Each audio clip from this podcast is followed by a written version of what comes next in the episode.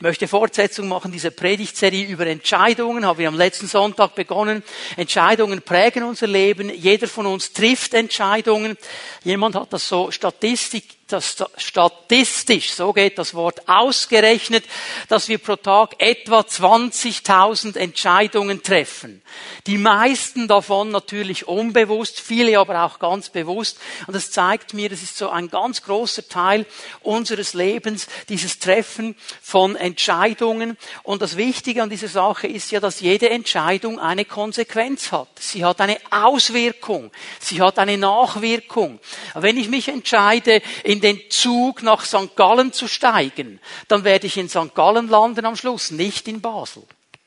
Auch wenn ich gerne nach Basel möchte, habe ich eine falsche Entscheidung getroffen, habe den falschen Zug bestiegen. Also das hat eine Konsequenz, den Weg, den ich gehe, die Entscheidung, die ich treffe.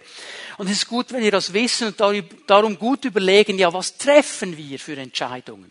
Ich möchte euch noch einmal die Definition geben von Entscheidung, die wir am letzten Sonntag schon gesehen haben. Entscheidung ist die Wahl einer Handlung erstens aus mindestens zwei potenziellen Optionen.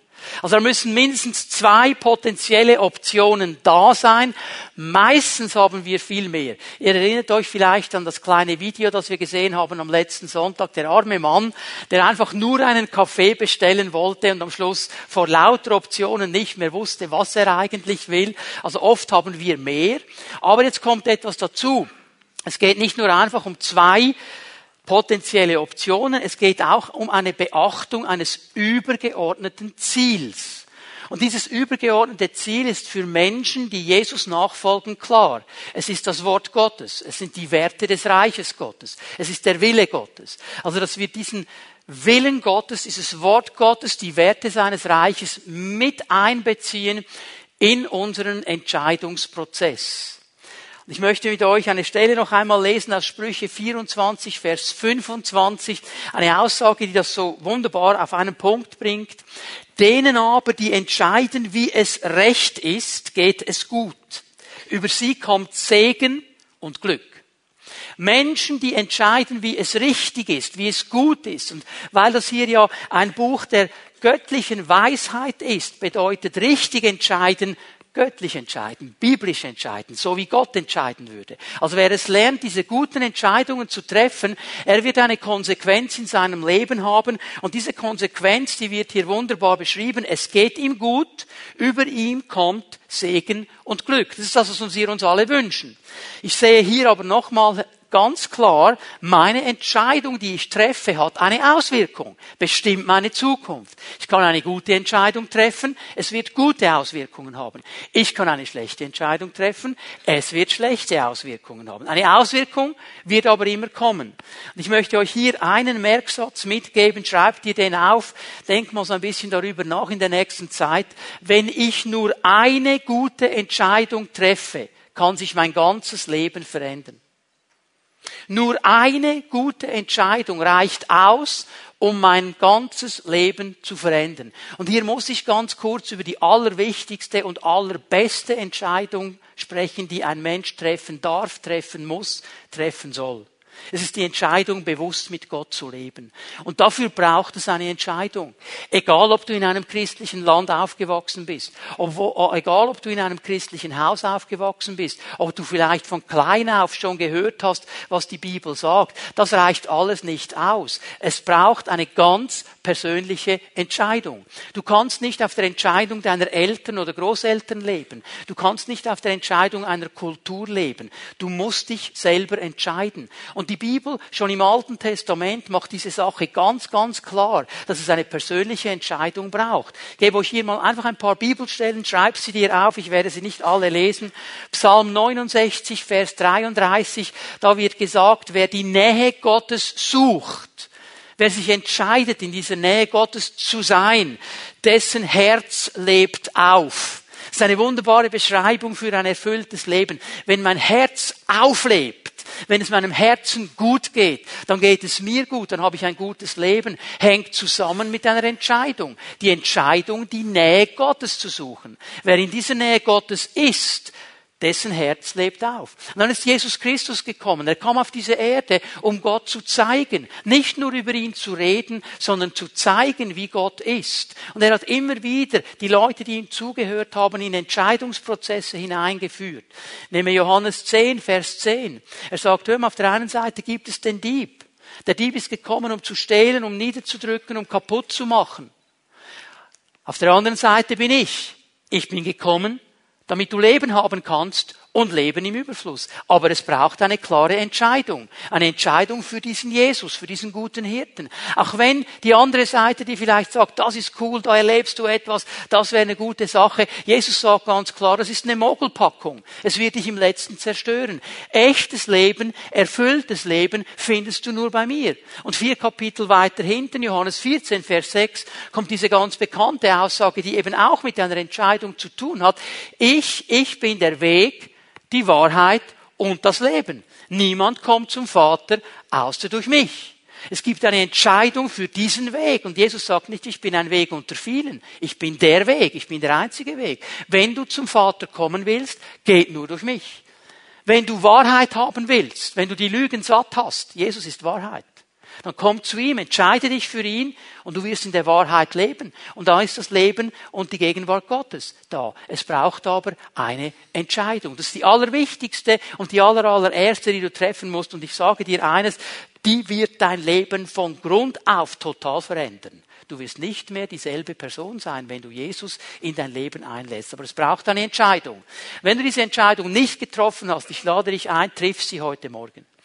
Wenn du jemand bist, der sagt, ja, meine, habe ich vor 30 Jahren mal gemacht, aber irgendwo ist nicht mehr so viel da von Beziehung, ist nicht mehr so viel da von Leben, dann triff sie noch einmal ganz neu heute Morgen zu sagen, Herr, ich will dieses Leben, Herr, ich will bei dir sein, ich entscheide mich noch einmal ganz neu für dich. Das ist die allerwichtigste Entscheidung, die wir treffen sollen. Nun, am letzten Sonntag habe ich ein bisschen etwas gesagt über diese guten Entscheidungen.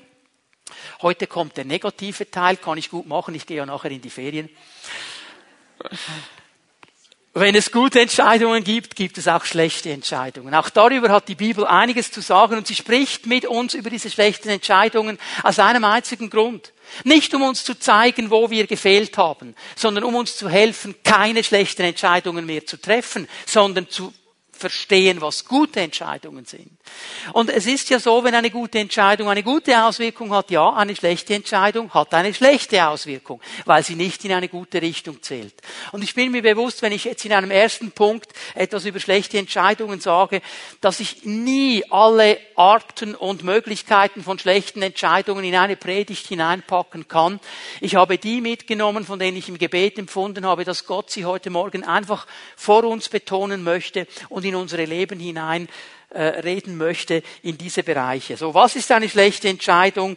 Erstens, eine schlechte Entscheidung ist eine Entscheidung, die aus Angst getroffen wird. Jede äh, Entscheidung, die aus Angst oder von Angst motiviert ist, ist eine schlechte Entscheidung. Die Bibel macht es ganz klar, Angst ist wie eine Falle. Wer in diese Angst gefangen ist, er ist eben gefangen, er ist nicht mehr frei und er kann auch nicht mehr frei entscheiden. Er ist unter einem Druck. Ich möchte euch eine interessante Bibelstelle lesen. Jesaja 8, Vers 12 können wir mal aufschlagen. Und ich möchte hier einfach noch einmal betonen, auch diese Wahrheit, dass vieles, was wir hören, auch durch die Medien, auch manchmal in Gesprächen, beim Pfimi Family Grill sogar, will uns Angst machen.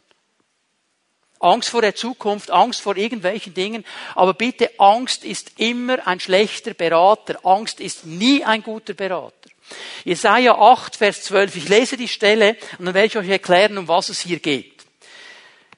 Jesaja hört Folgendes vom Herrn. Nennt nicht alles Verschwörung, was dieses Volk Verschwörung nennt. Und wovor es sich fürchtet, davor sollt ihr euch nicht fürchten. Und davor sollt ihr nicht erschrecken. Um was geht es hier? Ich möchte euch den Hintergrund erklären, damit wir verstehen, was hier angesprochen ist. Jerusalem, die Stadt Gottes, ist von verschiedenen Seiten unter Druck. Der König ist unter Druck, weil vor den Toren steht eine Armee. Es ist eine Koalition. Es ist eine Koalition von zwei verschiedenen Parteien, die sich miteinander verschworen haben gegen Jerusalem. Das ist auf der einen Seite die Syrer, Auf der anderen Seite die zehn Stämme Israels, die sich getrennt haben von den anderen beiden Stämmen von Jerusalem und Juda. Und wenn die Bibel im Alten Testament von Juda und Jerusalem spricht, dann meint es die beiden Stämme. Wenn es von Israel spricht, meint es die zehn anderen Stämme. Und diese zehn Stämme haben sich mit Syrien zusammengetan, um Jerusalem anzugreifen. Die haben eine Verschwörung gemacht. Aber hinter diesen beiden steht schon ein dritter Player bereit. Und dieser dritte Player ist Assyrien, ist der heutige Irak. Wir müssen wissen, dass die Zeit der Propheten, Jesaja und aller anderen Propheten, ist eine Abfolge von Nationen, die andere Nationen überrannt haben und die Vorherrschaft gesucht haben in diesem ganzen Raum, wo auch Israel dran ist. Und das war die Spannung jetzt. Und jetzt kommt Jesaja und er kommt mit diesem Wort, weil der König hat sich etwas überlegt. Er hat gesagt, ja, jetzt habe ich diese Koalition, die mich angreift. Ja, ich muss mir irgendwo Hilfe suchen. Ich muss mich entscheiden für einen Helfer, der an meine Seite kommt. Vielleicht Ägypten, vielleicht ein anderes Volk, aber wenn die zu zweit auf mich loskommen, brauche ich eine Hilfe. Und er wurde aus Angst vor dieser Verschwörung, vor dieser Koalition in eine Richtung gedrückt, eine Entscheidung zu treffen. Und jetzt kommt Jesaja und sagt, hey, hey, hey, hey, hey, König Hiskia und auch die anderen, die noch da seid, fürchtet euch nicht, ihr sollt euch nicht fürchten, ihr sollt nicht erschrecken. Vers 13 gibt er nämlich die Auflösung, wo er ganz klar sagt, haltet einfach am Herrn fest. Ehrt ihn, trifft keine Entscheidung, mit irgendeinem Volk eine Koalition einzugehen. Diese Angst, die er hatte, setzte ihn unter Druck, eine Entscheidung zu treffen und das wäre völlig falsch gewesen, weil Gott hat hier wunderbar mit Jerusalem alleine den Sieg dann davongetragen und das hört er durch diesen Propheten. Und ich möchte dir sagen heute Morgen, wenn immer irgendjemand dir Angst machen will in einer Entscheidung, dann mach einfach mal zwei Schritte zurück und sag, stopp, halt, Moment. Herr, was hast du zu sagen? Angst ist ein schlechter Berater, trifft keine Entscheidung aufgrund von Angst. Das zweite, was eine schlechte Entscheidung ist, ist eine Entscheidung, die aufgrund von Äußerlichkeiten getroffen wird. Aufgrund von Äußerlichkeiten. Und das ist die, das Urproblem. Wir gehen mal zurück ins erste Buch Mose. 1. Mose 3, Vers 6. Da sah die Frau dass es gut wäre, von dem Baum zu essen und dass er eine Lust für die Augen war und dass der Baum begehrenswert war, weil er wissend machte. Sie nahm von seiner Frucht und aß und sie gab auch ihrem Mann, der mit ihr war, und er aß. Die meisten von uns kennen die Geschichte. Gott hat dieses Paradies geschaffen, diesen wunderbaren Garten.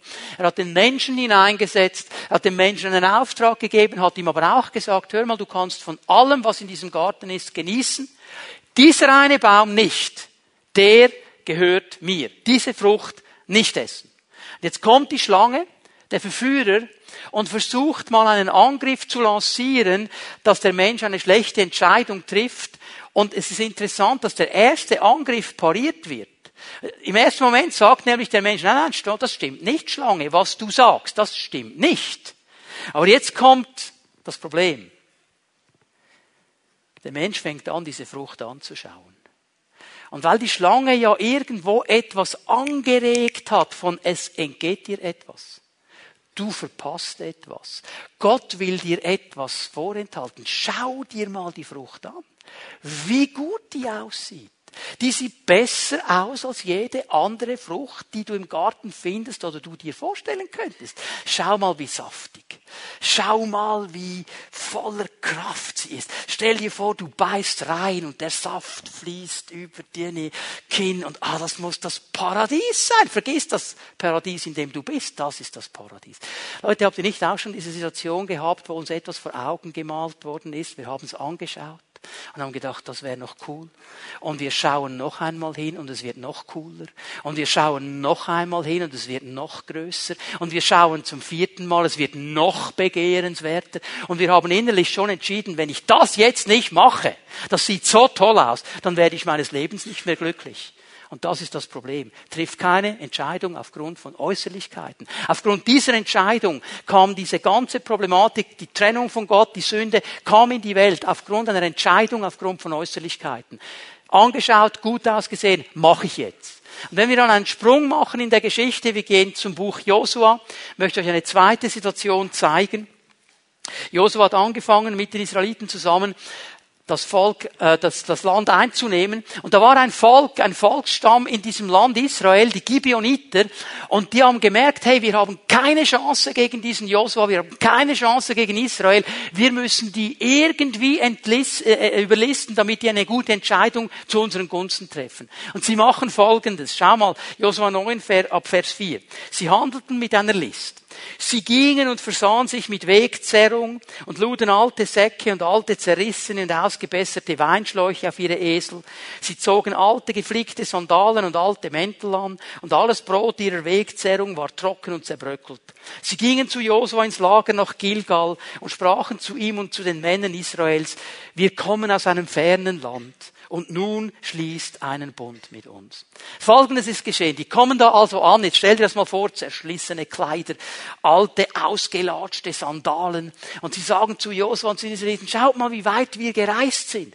Schaut mal, wir kommen von einem ganz, ganz fernen Land, weit, weit weg. Und wir haben gehört, wie groß euer Gott ist. Und wir wollten uns euch anschließen. Wir sind von weit weg. Und dann fangen sie an zu erzählen. Wisst ihr, als wir losgezogen sind, da kam das Brot direkt direkt aus dem Ofen. Hast du auch mal so frisches Brot gerochen aus dem Ofen, wenn es da rausgezogen wird und dann kommen diese Dufte und dann, oh, wunderbar, die Israeliten, die haben das so nur noch zerbröckelt, die sind wirklich lange unterwegs. Und das Wasser war ganz frisch und der Wein war ganz frisch und schaut mal, jetzt ist alles schon kaputt und die Esel mögen fast nicht mehr. Wir sind so weit. Und jetzt machen die Israeliten einen riesengroßen Fehler. Zum ersten Mal in diesem Buch fragen sie nicht Gott. Sie schauen einfach auf das Äußerliche und treffen eine Entscheidung. Und sie gehen ein Bündnis ein mit einem Volk, das eigentlich ausgerottet hätte werden sollen, das nicht in diesem Land hätte sein sollen. Sie gehen diese Entscheidung ein. Äußerlichkeiten. Wie oft, liebe Leute, treffen wir einfach aufgrund von Äußerlichkeiten eine Entscheidung. Und wir vergessen völlig, dass es ein übergeordnetes Ziel gibt, nämlich einen Herrn, der die Dinge von einer anderen Warte ansieht. Ich möchte euch eine dritte schlechte Entscheidung zeigen, eine Entscheidung, die unter zeitlichem Druck getroffen wird. Also da, wo dir jemand dann das Messer an den Hals setzt und sagt, du musst innerhalb einer Stunde entscheiden, sonst ist vorbei. Und das hat so viel zu tun auch mit unserer Gesellschaft. Ich stelle fest, wir alle sind immer auf der Suche nach einem guten Angebot. Schnäppchenjäger nennt man das heute. Oder Outlet ist auch so ein Begriff. Da muss man ins Outlet und dann bekommt man es billiger. Und Leute recherchieren stundenlang im Internet, wo sie etwas noch 10 Franken billiger bekommen. Dass sie 100 Kilometer mehr fahren müssen, ist daneben. Aber sie haben es billiger bekommen. Das, wir haben letztes Jahr waren wir in einem Bed and Breakfast und da war ein deutsches äh, Pärchen auch da und wir haben dann miteinander gefrühstückt und das war so interessant. Die haben dann erzählt, was ihre Pläne sind und wo sie da durchfahren. Und sie hat ganz begeistert von ihrem Mann erzählt, das wäre so ein richtiger Schnäppchenjäger. Der hätte also stundenlang, stundenlang diese ganze Reise recherchiert. Und er war ein Spezialist darauf, Coupons zu finden. Er hat immer Coupons gesucht für Spezialangebote. Und dann haben sie uns erklärt, wo sie überall hinreisen noch. Und das hat alles einen Zusammenhang mit diesen Coupons. Überall hat er noch einen Coupon gehabt, was dann billiger ist. Und dann erzählt er mir die folgende Geschichte. Ich konnte fast nicht mehr. Sagte hey, und dann habe ich einen super Coupon gefunden. Ein riesen T-Bone Steak für zwei Personen mit allem drum und dran, Pommes frites und alles für fünf Dollar.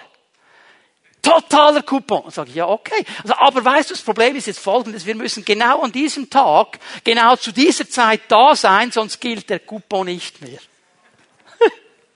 Stell dir das mal vor, jetzt sind die unterwegs, treffen irgendwas wunderschönes, Canyon oder irgendwas, was auf dem Weg ist. Die können gar nicht anhalten, weil sonst verpassen sie das Steak. Weil sie haben ja den Coupon, der hat er schon ausgedruckt zu Hause. Und die ganze Reise war getaktet von diesem Druck, einfach mit dem Ziel noch ein bisschen billiger. Druck trifft keine Entscheidungen unter Druck. Dieser Druck wird aufgebaut. Wenn du dich jetzt nicht entscheidest, ist vorbei.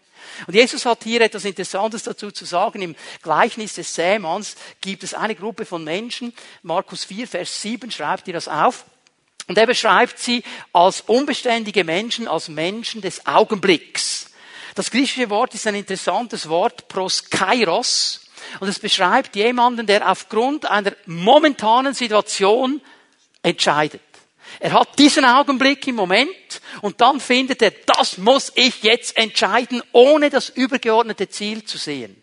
Also es sind dann diese Menschen, von denen Jesus sagt, die nehmen das Wort sehr schnell an, die sind in einem Gottesdienst, die hören vielleicht etwas, was sie jetzt im Moment total beschäftigt und sagen, wow, cool, muss ich's machen und sind dann mit fliegenden Fahnen dabei. Sobald der erste Druck kommt, brechen sie zusammen. Es ist eine Druckentscheidung. Und dieses Wort proskairos kommt noch zweimal vor im Neuen Testament. Und diese beiden Stellen, wir werden sie lesen, weil sie uns helfen in unserem Entscheidungsprozess. 2. Korinther 4, Vers 18. Paulus sagt hier, wir richten unseren Blick nämlich nicht auf das, was wir sehen, sondern auf das, was jetzt noch unsichtbar ist. Die Werte Gottes, das, was ihn ausmacht, sein Reich, seine Ziele sind oft nicht sichtbar mit natürlichen Augen. Wir kennen sie, weil wir hoffentlich das Wort kennen, aber sichtbar sind sie nicht. Aber auf der anderen Seite sind all diese sichtbaren Dinge, die um unsere Aufmerksamkeit buhlen, die uns in eine Richtung ziehen wollen. Und er sagt jetzt Folgendes, denn das Sichtbare ist pro Kairos. Es ist für einen Augenblick. Verglichen mit den Zielen Gottes, mit diesem ewigen Herrn, ist es eine Augenblickentscheidung. Aber das Unsichtbare ist ewig. Und wie oft, liebe Leute, entscheiden wir in einem Augenblick, weil wir den Druck haben, dass dieser Augenblick vorbeigeht und wir es nachher nicht mehr bekommen. Wenn dir jemand sagt, du musst jetzt entscheiden, weißt du, was du machen kannst? Mach einen Schritt zurück und sag, Moment, so schnell schießen die Preußen nicht ich werde noch mit dem Herrn darüber sprechen. Weil weißt du, was mir der Herr mal gesagt hat? Das ist interessant, dass wenn, der sagt, wenn der Händler dir sagt, dieses Angebot bekommen Sie nie mehr, wenn Sie jetzt nicht unterschreiben. Der Herr sagt, weißt du was, ich kann das Angebot problemlos nachmachen und sogar noch billiger. Entscheide nicht aus Druck. Hebräer 11, Vers 25. Mose wollte lieber mit dem Volk Gottes leiden, als sich dem flüchtigen, dem augenblicklichen Proskairos, Genuss der Sünde hinzugeben. All diese Dinge sagen dir, wenn du das jetzt nicht machst, dann gehst du an einem Genuss vorbei, dann gehst du an einem Highlife vorbei, dann verpasst du etwas. Du musst jetzt entscheiden. Und dann entscheidest du und du bist in einem Ding drin, wo du nicht mehr rauskommst. Triff keine Entscheidungen unter Druck. Mach das nicht. Lass dir Zeit. Der Herr hat genug Zeit. Denn, vergiss nicht, jede Entscheidung hat eine Konsequenz. Entwickle diesen Langzeitblick. Was hat der Herr zu sagen? Und das vierte, das ist so ein Riesengebiet, ich muss es ganz kurz machen, trifft keine Entscheidung aufgrund von Gefühlen. Ich weiß, wir sind alle so gefühlsorientiert. Wir sind emotional aufgeladen. Die ganze Gesellschaft ist emotional aufgeladen. Ich sage dir trotzdem, trifft keine Entscheidung aufgrund von Gefühlen. Gefühle sind keine zuverlässigen Berater in unseren Entscheidungsprozessen. Unsere Gefühle sind nicht erlöst. Sie sind nicht errettet. Unsere Gefühle werden hoffentlich immer heiliger und geheiligter in diesem Prozess der Nachfolge. Aber sie sind nicht gerettet. Und diese Gefühle versuchen immer uns durcheinander zu bringen. Und die Bibel hat hier so viele Beispiele von Männern und Frauen, die Entscheidungen aufgrund von Gefühlen getroffen haben. Und das kam gar nicht gut. Ich gebe euch mal ein paar Beispiele. Das prominenteste ist David. Dieser große König, dieser Anbeter Gottes, der nicht da war, wo er eigentlich hätte sein sollen, an der Spitze seines Volkes im Kampf, zu Hause geblieben ist und dann spazieren geht in der Nacht, am Abend und er sieht diese nackte Frau und er sieht das und er bekommt Gefühle und aufgrund dieser Gefühle reagiert er. Sofort. Die will ich jetzt haben. Hier kommt alles zusammen.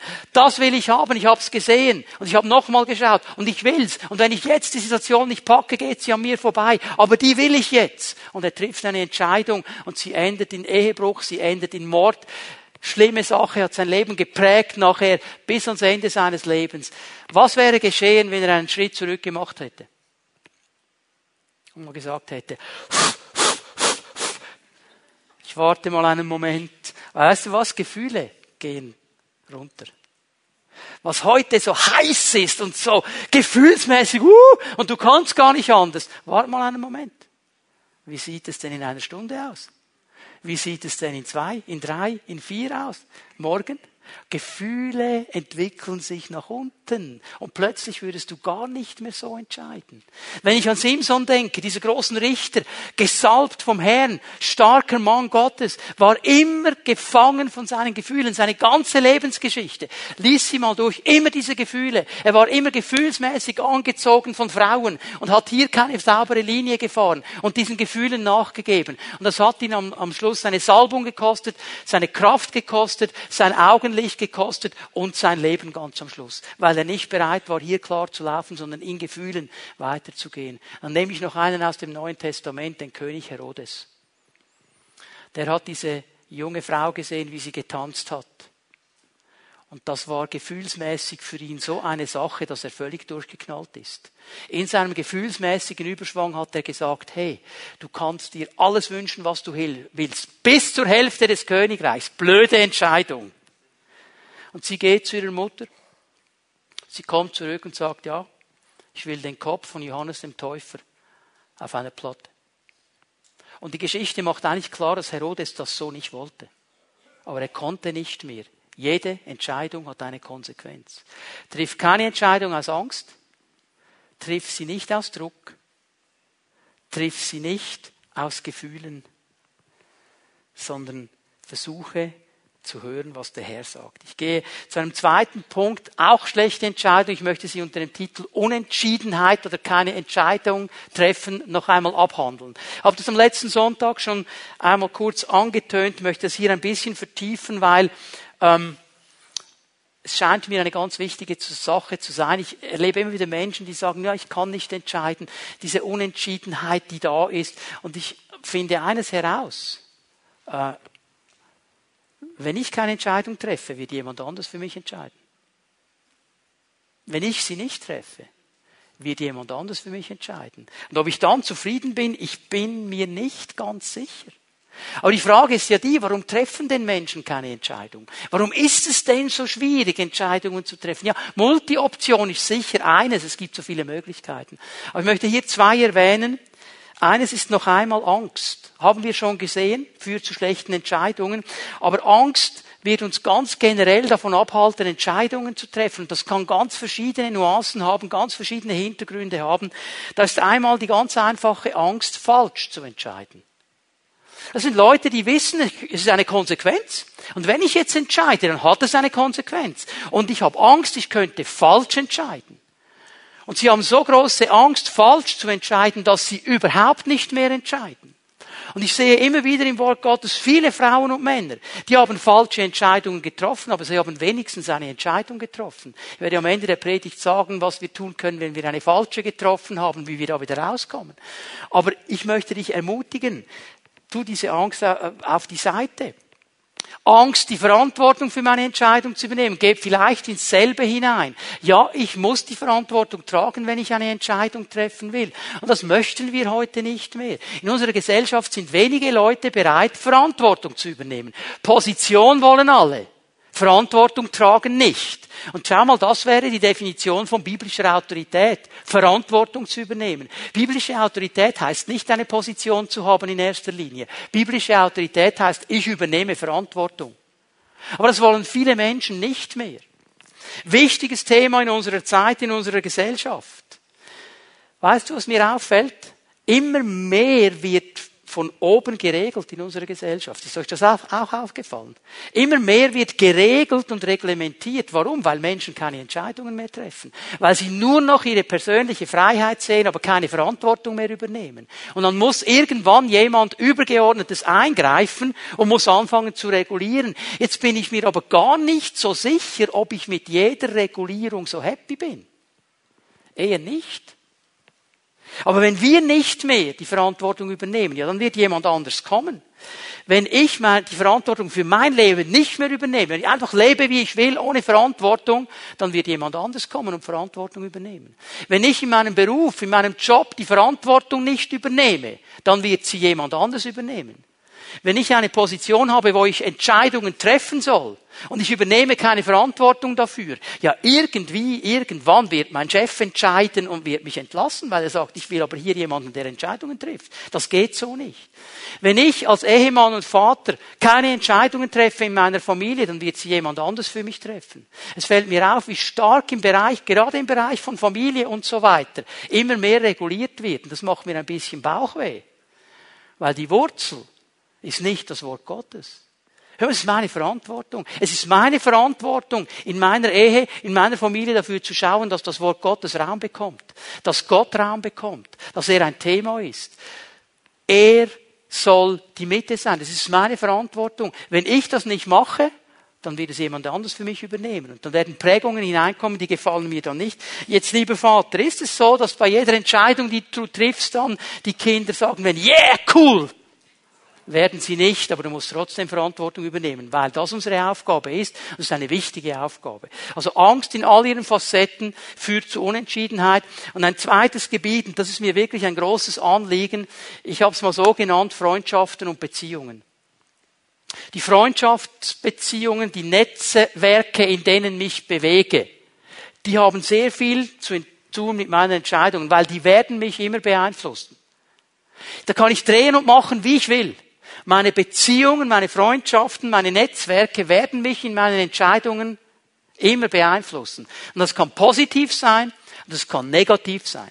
Die positive Seite habe ich am letzten Sonntag betont, wenn wir eingebunden sein dürfen in einer Gemeinde, umgeben von Brüdern und Schwestern, die dasselbe übergeordnete Ziel haben wie mir, äh, dann kann ich da hingehen und ich kann sagen, hey, ich habe hier eine Entscheidung, kannst du mit mir beten, was ist dein Tipp, was ist dein Rat, kannst du mir helfen da drin? Und dann werde ich gute Ratschläge bekommen von geistlichen Menschen, die mir helfen, eine gute Entscheidung zu treffen. Aber es kann eben auch auf die andere Seite fallen, wenn meine Beziehungsfelder, wenn meine Netzwerke eine andere Richtung gehen wollen, dann komme ich unter Druck. Jetzt möchte ich euch einen König vorzeigen, hier den König Rehabeam. Du kannst schon mal ersten Könige zwölf aufschlagen, werden dann gleich anlesen. Dieser König Rehabeam, das ist der Sohn Salomos. Der war der Nachfolger auf dem Thron Israels und er wird gleich am Anfang seiner Regentschaft vor eine knallharte Entscheidung gestellt. Das Volk kommt nämlich zu ihm und sagt so Rehabeam, was wirst du für ein König sein? Wirst du ein harter König sein? Wirst du ein gütiger König sein? Was für ein König wirst du sein? Und am Anfang hat der Rehabeam gar nicht so schlecht entschieden. Er hat gesagt, gebt mir mal einen Moment. Ich werde nicht aus Druck entscheiden, gerade jetzt. Und er geht und macht einen ersten guten Schritt, er holt sich Rat. Und er geht zu den alten Beratern seines Vaters. Die Männer, die mit Salomo zusammen waren und ihn beraten haben. Und diese alten Berater, die sagen ihm, hey, sei ein gütiger König. Lege keinen Druck auf dieses Volk. Mach es nicht übermäßig schwer für dieses Volk. Sei ein guter König. Und jetzt lesen wir mal an, Vers 8, 1. Könige 12, Vers 8. Er aber, der König Rehabeam, verwarf den Rat, den die Alten ihm gaben, und beriet sich mit den Jungen, die mit ihm aufgewachsen waren, die ihm dienten. So, jetzt geht er zu seinen Homies. Zu seinem Clan, zu seinem Tribe, wie immer das heute nennt, oder? Er geht zu den Leuten, die mit ihm zusammen sind, im selben Alter unterwegs sind, vielleicht auch auf dem Skateboard oder auf dem Surfbrett oder weiß ich was die alles gemacht haben. Er geht zu den Leuten. Und er sagte zu ihnen, was ratet ihr, was wir diesem Volk antworten sollen, das zu mir gesagt hat, mach das Joch leichter, das dein Vater uns aufgebürdet hat. Und die Jungen, die mit ihm aufgewachsen waren, sagten zu ihm, so sollst du zu diesem Volk sprechen, das zu dir gesagt hat, dein Vater hat unser Joch schwer gemacht, mach du es uns leichter. So sollst du zu ihnen sprechen. Mein kleiner Finger ist dicker als die Lenden meines Vaters. Und hat nun mein Vater euch ein schweres Joch aufgeladen, so werde ich euer Joch noch schwerer machen. Hat mein Vater euch mit Peitschen gezüchtigt, so werde ich euch mit Skorpionen züchtigen. Wisst ihr, was jetzt interessant ist? Rehabeam trifft keine eigene Entscheidung. Er entscheidet nicht. Er übernimmt wortwörtlich, was seine Homies ihm gesagt haben. Was sein Beziehungsnetz, sein Netzwerk, seine Freunde ihn gesagt haben. Und er sieht nur eine kurzfristige Bestätigung. Er sagt, jawohl, das werde ich jetzt genießen, jetzt bin ich der Chef und jetzt sage ich, wie die Sache läuft. Und er sieht nicht die Langzeitwirkung. Und das war eine absolut fatale Entscheidung oder Nichtentscheidung, wie immer du es jetzt nennen willst. Denn aufgrund dieser Sache hier kam die Spaltung in Israel und diese zehn Stämme sind weggegangen. Von Rehabeam weg. Darum kam es zu dieser Spaltung. Knallharte Konsequenz. Aber ihm war wichtiger, was seine Freunde sagten. Ihm war wichtiger, was die Leute, die ihm nahe standen, sagten. Und das ist ein ganz großes Problem, weil unsere Freunde wollen uns beeinflussen. Und ich bin mir nicht sicher, ob sie uns wirklich immer gut beeinflussen. Und wir sind hier in einem Kampf drin und wir haben immer wieder die Konsequenzen zu überdenken. Was ist die Konsequenz meiner Entscheidung? Ich möchte dir eine Frage stellen. Du kannst sie mitnehmen. Schreib sie dir auf. Welche Entscheidung triffst du nicht, weil du Angst hast vor der Konsequenz in deinem Freundeskreis? Dann fragst du nicht mehr, was Gott sagt, sondern was deine Freunde sagen. Da kommen wir unter Druck. 1. Korinther 15, Vers 33. Paulus nimmt diesen Gedanken auf. Er zitiert hier einen griechischen Philosophen, Meander. Und er sagt ganz einfach, schlechter Umgang verdirbt auch den besten Charakter. Viele von uns kennen diese Aussage. Schlechter Umgang, man kann dieses Wort auch übersetzen mit Gesellschaft, mit Beziehung. Wenn ich in schlechten Beziehungen drin bin, wenn ich schlechte Netzwerke habe, das wird den besten Charakter verderben können. Es wird mich in eine negative Richtung beeinflussen, wenn diese Leute mir hier ihre Sache aufzeigen möchten. Und viele Leute entscheiden nicht, weil sie Angst haben vor der Konsequenz in ihrem Freundeskreis. Wir haben dieses Lied gesungen heute Morgen. Ich bin entschieden zu folgen Jesus. Und da gibt es einen Teil drin, ich habe es, als ich in die Gemeinde kam, ein bisschen anders noch gesungen. Es gibt eine zweite Variante, wenn niemand mit mir kommt, ich folge Jesus. Als ich mich entschieden habe, mit Jesus zu leben, konsequent mit Jesus zu leben, habe ich all meine Freunde verloren. Alle meine Freunde. Die haben gesagt, mit diesem durchgeknallten Typen wollen wir jetzt nichts mehr zu tun haben. Jetzt ist zu viel. Mit diesem Jesus-Trip, das ist uns zu viel. Und sie haben mir klar gesagt, wenn du nicht so extrem wärst, dann würden wir wieder zu dir kommen. Die Situation war aber folgende. Ich hatte jeden Abend Freunde. Ich hatte so eine Einlegerwohnung im Haus meiner Eltern. Ich hatte jeden Abend Freunde bei mir. Ich war nie alleine. Und jetzt war ich plötzlich völlig alleine, weil all meine Freunde wollten nichts mehr mit mir zu tun haben. Und ich stand genau vor dieser Sache. Wenn niemand mit mir geht, ich folge Jesus. Ich wusste aber eines, wenn ich in diesen alten Beziehungen bleibe, dann wird mein Leben vollkommen kaputt gehen. Wenn ich bei diesem Jesus bleibe, dann wird mein Leben sich in eine gute Richtung entwickeln. Und hallo Leute, das war nicht einfach. Ich habe italienische Wurzeln. Und ihr wisst ja, Italiener, Gemeinschaft, Mangiare und Zusammensein, das gehört dazu. Das war auch noch dabei. Es war einfach nicht mehr da. Aber Jesus war da. Und das ist bis jetzt die richtige Entscheidung. wisst ihr was? Die echten Freunde, die echten, die haben sich nachher alle bekehrt. Ging lange, aber beeinflusst meine Beziehung. Welche Entscheidung treffe ich nicht, weil ich die Konsequenz nicht tragen will? Und dann muss ich dir aber eines sagen, ich sage dir das gleich mit den Worten Jesu. Keine Entscheidung ist auch eine Entscheidung. Matthäus 12, Vers 30. Wer nicht auf meiner Seite steht, ist gegen mich. Und wer nicht mit mir sammelt, zerstreut. Also wenn du einfach sagst, ja, okay, also wenn meine Kumpels da sind, dann schalte ich einfach auf neutral, was Jesus angeht. Das mag ja vielleicht auf dem Papier in der Schweiz gehen, die Neutralität. Im geistlichen Leben geht es nicht, weil Jesus sagt, es gibt sie nicht. Denn keine Entscheidung ist auch eine. Entweder du entscheidest dich für mich oder gegen mich. Es gibt kein Zwischendurch. Hier ist Jesus glasklar. Und ich möchte dich ermutigen, lass dich hier nicht unter Druck setzen. Entscheide dich für das Richtige. Ich möchte einen dritten Punkt noch machen, langsam zum Abschluss meiner Botschaft kommen. Ja, jetzt bist du hier und sagst, ja, okay, wunderbar. Diese Predigt hätte ich vor zehn Jahren hören sollen. Weil da habe ich eine blöde, schlechte Entscheidung getroffen und die Konsequenz erlebe ich heute noch. Bis zehn Jahre zu spät. So, ich möchte dir in einem dritten Punkt zeigen, wie du herauskommen kannst. Auch aus den Konsequenzen einer schlechten Entscheidung. Und es ist eine ganz einfache Sache. Veränderung beginnt mit einer guten Entscheidung. Veränderung beginnt mit einer guten Entscheidung. Und ich möchte es ganz klar noch einmal sagen, ich spreche jetzt hier von Veränderung. Ich sage nicht, triff eine gute Entscheidung und Jesus wird dich sofort rausholen und alles wird über Nacht gut sein und nie mehr ein Problem. Veränderung ist ein Prozess. Veränderung ist ein Prozess. Aber wenn du diese Veränderung angehst, dann wird Jesus dir helfen. Und jetzt muss ich über ein Wort sprechen, das wir christlich verkürzt in den Gemeinden immer behandeln. Es ist das Wort Buße. Und wenn wir das Wort Buße hören, dann denken wir, ja, okay, das ist das, was ich ganz am Anfang meines geistlichen Lebens gemacht habe. Ich habe Buße getan über mein Leben und dann wurde ich Christ. Und jetzt ist das Thema gegessen. Ist es nicht.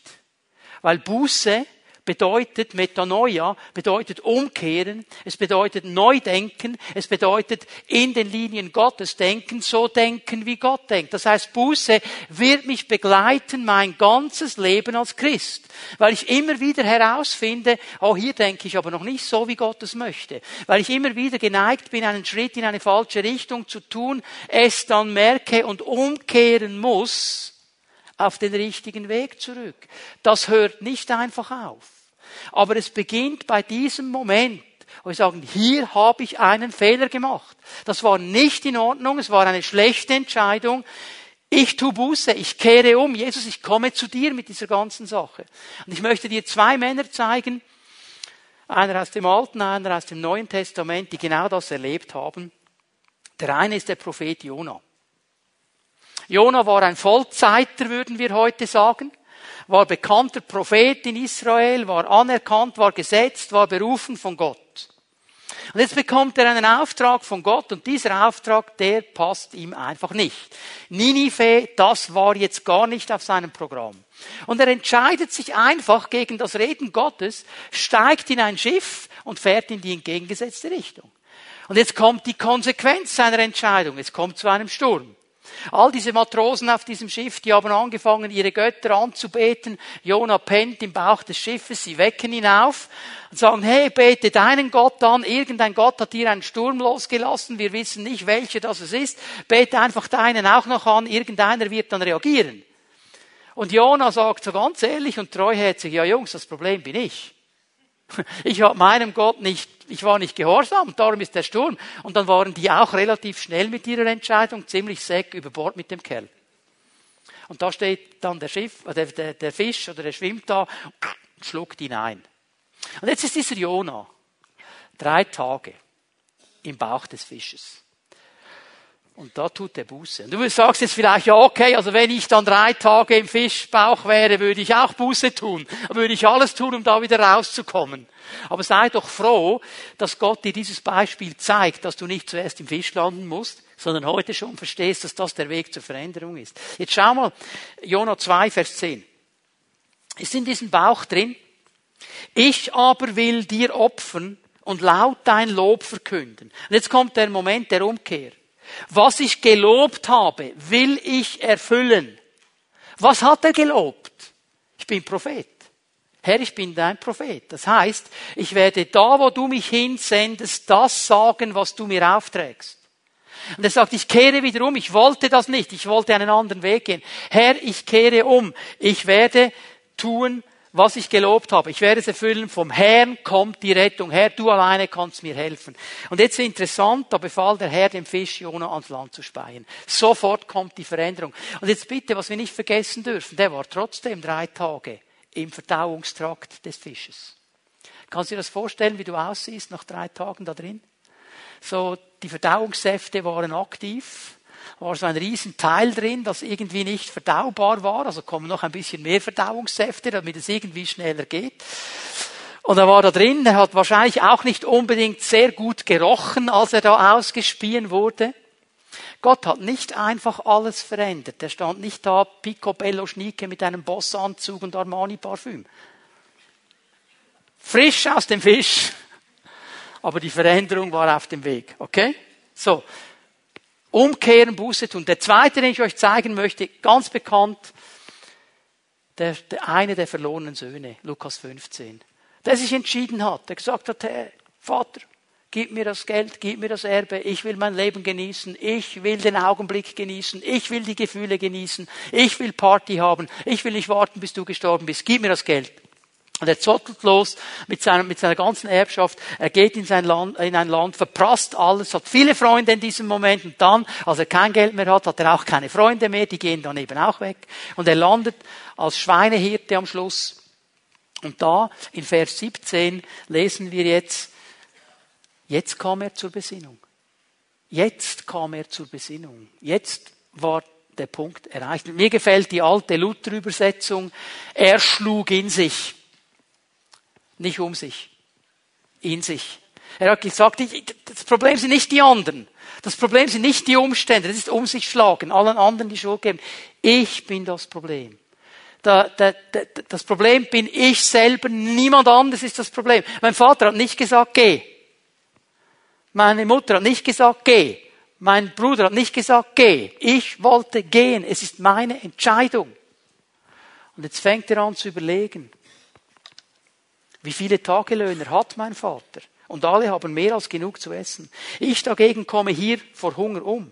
Ich will mich aufmachen und zu meinem Vater gehen und zu ihm sagen, Vater, ich habe mich gegen den Himmel und gegen dich versündigt. Ich bin es nicht mehr wert, dein Sohn genannt zu werden. Mach mich zu einem deiner Tagelöhner. Das ist so radikal, was dieser junge Mann hier sagt. Dass er zurückkommt zu seinem Vater und seinem Vater sagt, Vater, es ist wirklich total und nur mein Fehler.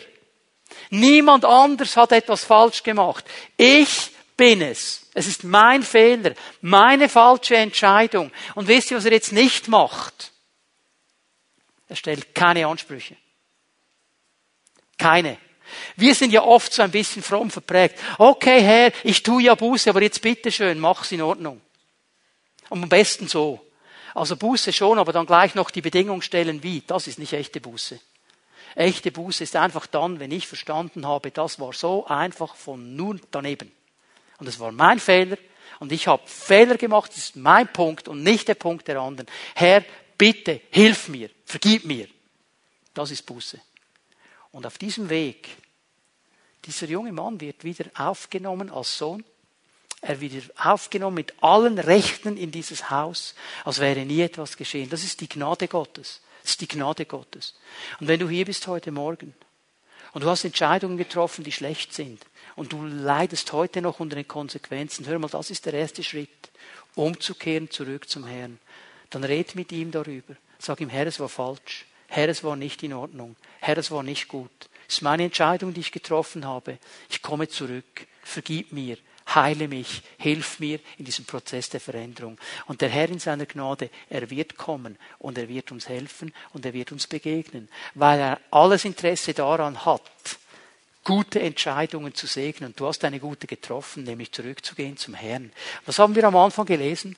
Wer entscheidet, wie es richtig ist, wie es gut ist, dem wird es gut gehen. Sein Leben wird geprägt sein von Glück und Segen. Das heißt, der Prozess der Veränderung wird beginnen. Aber die allererste Entscheidung, der allererste Schritt ist umzukehren und zurückzugehen zu diesem Herrn. Ich lade euch ein, dass wir aufstehen. Bitte die Lobpreiser nach vorne zu kommen. Wir wollen uns noch einmal einen Moment in die Gegenwart Gottes begeben. Ich möchte auch bitten, dass Pfimiet Homeleiterinnen und Leiter nach vorne kommen, dass ihr euch bereit macht, mit Menschen zu beten, Menschen zu segnen.